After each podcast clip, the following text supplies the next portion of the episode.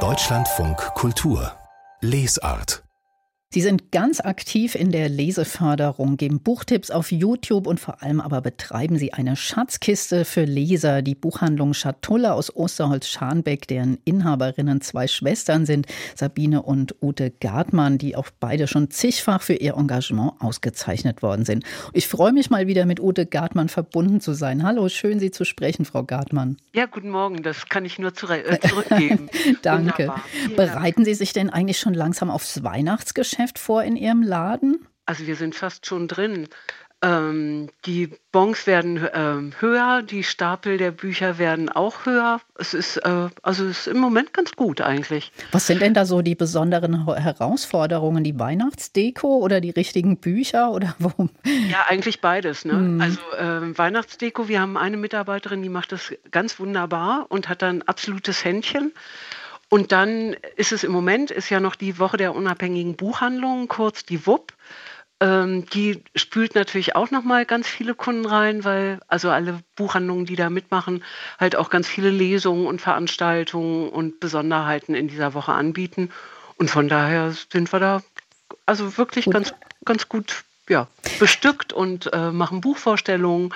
Und es gibt ja auch wunderbare Bücher dieses Jahr. Also genau das, was Sie gerade vorgestellt haben mhm. von Eckhard Menschik, das ist ja auch so super. Eignet sich auch für den Gabentisch. Sind denn die ja. drei Bücher, die Sie für uns ausgesucht haben, auch für den Gabentisch geeignet? Zum ja. Beispiel Nele Polacek, Kleine Probleme, passt ja schon jahreszeitlich äh, super in diese Zeit zwischen den Jahren, denn das spielt das Buch ja. Ja, genau. Das spielt genau in dieser Zeit zwischen den Jahren, wo man immer denkt, man hat unglaublich viel Zeit ähm, und es schmilzt immer so weg. Und genauso geht es diesem Protagonisten auch.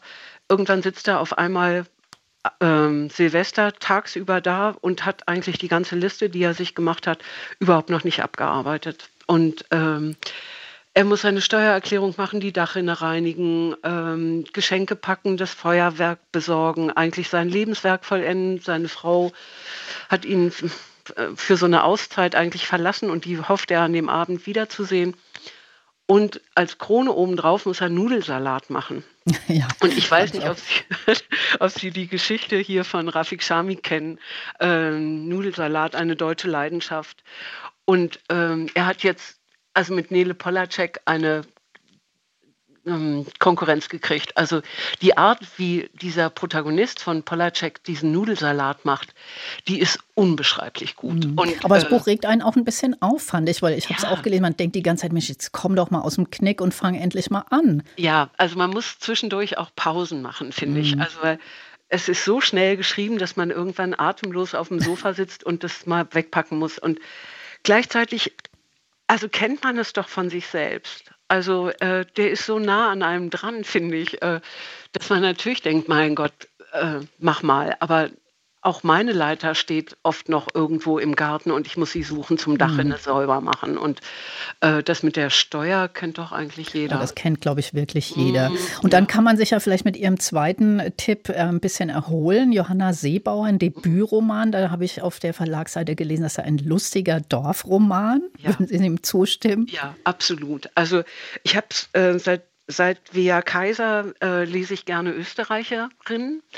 Ähm, und äh, die Johanna Seebauer ist da in bester Gesellschaft. Also dieses Dorf ähm, ist, wird, äh, ist irgendwo im Burgenland an der äh, österreichisch-ungarischen Grenze und wird heimgesucht, kann man schon fast sagen, von Rennradfahrern, die in engen Dresses stinkend in dieses Dorf einfallen und ähm, den Leuten auf die Nerven gehen. Ich fahre selbst viel Fahrrad, ich fahre auch Rennrad, aber äh, manchmal, also ich kenne diese Spezies. Ähm, und drei alte Männer denken, wir müssen hier von dieser Landkarte verschwinden, damit wir endlich unsere Ruhe haben. Und das nehmen sie sich vor. Sie haben Widersacher in Form einer Schriftstellerin, die mit einem äh, Mann verheiratet ist, der Irrziegen züchtet.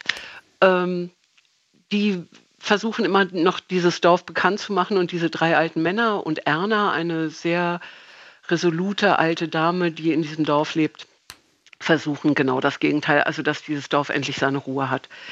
Hinreißend komisch und äh, also wenn man, es gibt so wenig witzige Bücher oft, die, ähm, die auch Verstand haben. Mhm. Und das gehört dazu. Also absolut klasse. Klingt super. Und dann haben Sie noch ein Bilderbuch ausgesucht, Lena und der Dinosaurier. Wem soll ich das vorlesen? Ähm, wenn Sie haben einen kleinen, taffen, vier- bis sechsjährigen Enkeltochter oder äh, Nachbarstochter, die sich für Dinosaurier interessiert. Und das ist halt auch das Besondere an diesem Buch. Es ist endlich mal kein Junge, sondern es ist ein Mädchen und ähm, die gräbt diesen Dinosaurier äh, aus dem Sand aus, äh, wünscht sich dann von den Sternen, dass der ähm, lebendig wird.